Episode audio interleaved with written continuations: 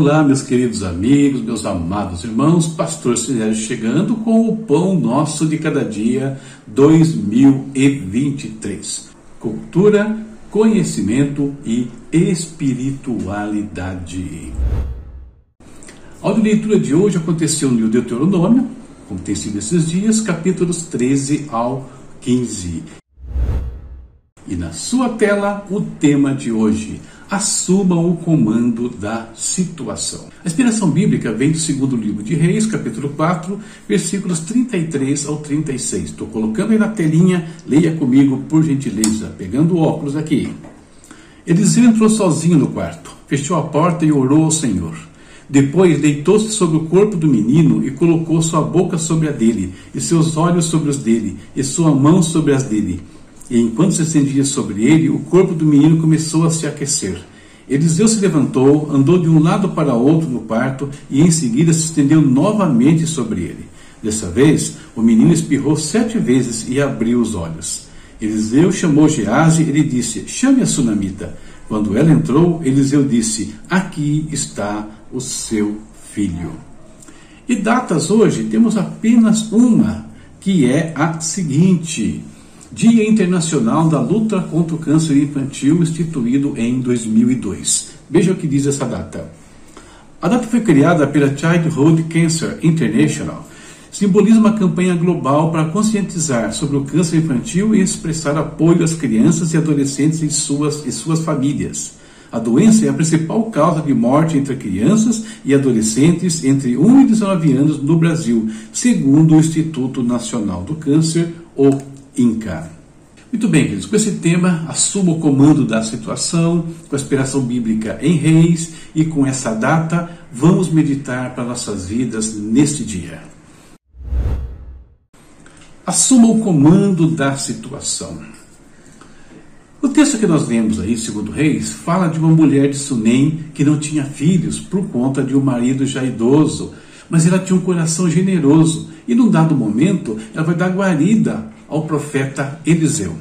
Contra todas as possibilidades, o profeta anuncia que ela teria um filho, o que de fato aconteceu. Inesperadamente, esse filho morre e essa mulher então vai atrás do profeta. Essa mulher pode nos ensinar coisas importantes se nós estivermos dispostos a aprender. Que coisas? Existem situações nas quais nós podemos influir. E principalmente podemos usar aquilo que Deus tem nos dado para abençoar pessoas, principalmente os da família da fé. Existem situações para as quais nós não temos solução, que fogem ao nosso controle. E nesse caso, o que fazer? Às vezes, apenas temos de esperar. E Deus, no momento certo, Ele vai agir e vai mudar a nossa sorte. Aquela mulher não podia fazer nada em relação à questão de filhos, mas Deus interviu na vida dela e mudou a história daquela família. Em outros momentos, assim como aquela mulher, nós temos de recorrer àquele que nos deu todas as coisas. Quando ela perde o filho dela, uma coisa mais preciosa que ela tinha, ela recorre a quem? A quem tinha dado, a Deus. Vai atrás do profeta novamente. E a sunamita se mostra uma mulher resoluta, assumindo a direção em todas as situações, naquelas que ela podia influir, por exemplo, construir o quarto para o profeta, e naquelas que ela não podia influir, que era trazer de volta à vida o seu filho. E num dia onde o foco são filhos queridos, acometidos de males mortais que na maioria das vezes não existe solução nesse mundo, nós ficamos diante de situações que nós não temos como resolver. Mesmo assim, nós podemos ver a história de pais lutando com todas as suas forças para salvar aqueles a quem tanto amam.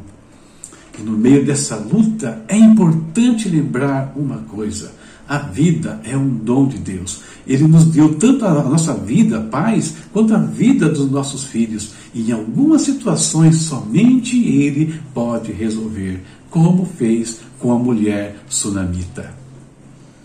Ele pode salvá-los também de outros cânceres, entre aspas. E aí eu estou falando de vícios, drogas, devassidão, engano, que pode estar solapando a vida dos nossos filhos e tentando matá-los. Deus também pode entrar nesse tipo de situação. Concluindo nossa reflexão hoje, queridos, o autor, o dono da vida, pode mudar qualquer situação, mas, como a sunamita, nós precisamos ir até ele e clamar. Essa é a nossa reflexão para o dia de hoje. Espero que abençoe a sua vida. Se você está enfrentando uma dessa situação aí com, com seus filhos, algum problema, seja de ordem física, emocional ou espiritual, Deus pode mudar toda e qualquer situação.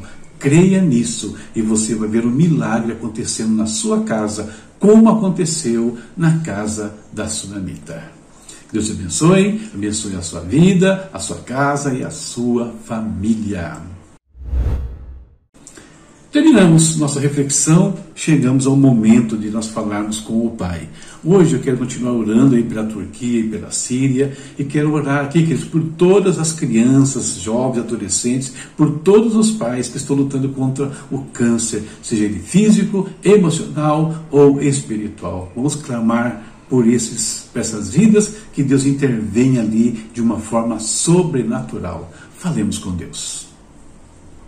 Pai amado, em nome de Jesus, nós te agradecemos por mais um dia. Deus, nós temos derramado diante de Ti nossa gratidão pela vida, pela provisão, pela proteção, pela nossa família, pelo nosso trabalho, pelos nossos estudos, pela nossa igreja, pelos nossos pastores, Senhor.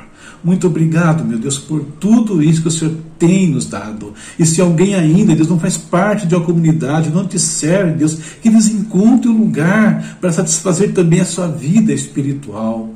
Senhor, hoje olhamos mais uma vez pela Turquia, pela Síria, por duas situações que temos clamado aqui. Primeiro, pelo conforto, pela recuperação emocional, física, espiritual daqueles que foram afetados por, por, por essa catástrofe, Senhor. Aqueles que tiveram perdas ali, que sejam consolados Ti. Mas oramos também por todos que estão batalhando, dando apoio, tentando ajudar no meio desse caos. Ajuda, Pai, cada um deles, fortalece, revigora as forças, Pai, dos voluntários, meu Deus.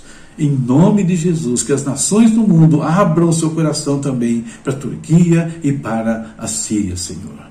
Oro, Deus, também por todos os pais por todas as crianças, jovens e adolescentes que estão aí lutando contra um câncer, às vezes físico, Senhor, mas às vezes é na alma, às vezes é no espírito, onde há vícios, há drogas, há corrupção tentando destruir vidas, meu Deus, e os pais têm sido desesperado, clamado por eles. Deus, que haja cura nesse instante, que haja libertação nesse momento, nesses lares, Senhor. E aqueles que tiverem fé, Senhor, nesse instante, que eles recebam a tua visitação, Pai, e o milagre acontecendo hoje, Pai, agora na vida de cada um. Essa é a nossa oração no dia de hoje, Pai. Agradecidos por mais um dia, em nome de Jesus. Amém. Amém. Terminamos aqui a nossa reflexão, nosso momento de oração, hora de ir embora, falando da leitura bíblica, de Deuteronômio capítulo 16 ao 18 para amanhã. E, por favor, inscreva-se no nosso canal. Se já é inscrito, convida alguém. Nos ajude a movimentar essa ferramenta aqui para divulgação da palavra de Deus. Você pode também aí eh, deixar o seu joinha, você pode ativar as notificações, comentar e principalmente compartilhar aquilo que Deus tem falado ao seu coração. Tá certo? E embora ainda falando deste livro aqui, o meu primeiro livro de ficção, A Estrela da Manhã, O Anjo. Tá? Está disponível aqui na Amazon, você pode acessar ali, você pode inclusive ler alguns trechos do livro, se ver se gosta, e gostando, nos abençoe, adquira esse material, certo? Também tem a chave Pix, se quiser nos abençoar de uma maneira mais direta. Deus abençoe a todos e até amanhã, se Deus quiser. Juntos até 31 de dezembro e depois também. Tchau, tchau.